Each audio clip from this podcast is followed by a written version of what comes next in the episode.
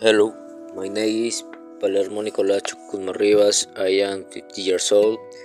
I am student in National Middle School, 4th grade, uh, Quinto C. The title of my project is A World of Drugs. Since in actuality the use of the substance is become hither in adolescents around the world, bringing serious consequences in various areas of your life, for example, in the health, social, self-esteem, etc. Drugs are chemicals that can change how your body admits work. It causes a person to take drugs repeatedly, despite harm ill cause. The possible cause for which adolescents use the uh, substance are uh, number one, that feel good.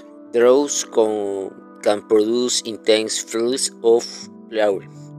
Number two, uh, to feel better.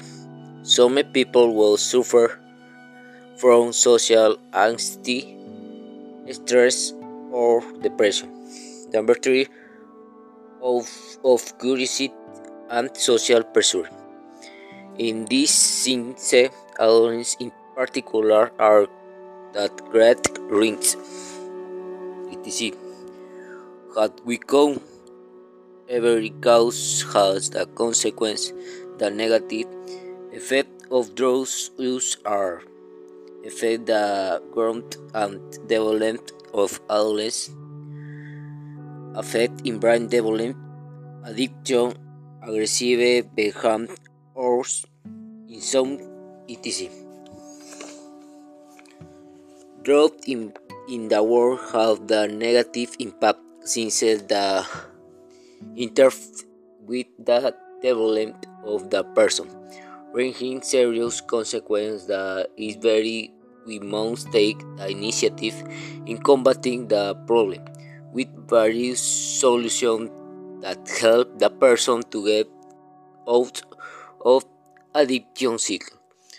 Some advice for uh, from this problem uh, number one share health of professional have activities indoor exercise the body and student of read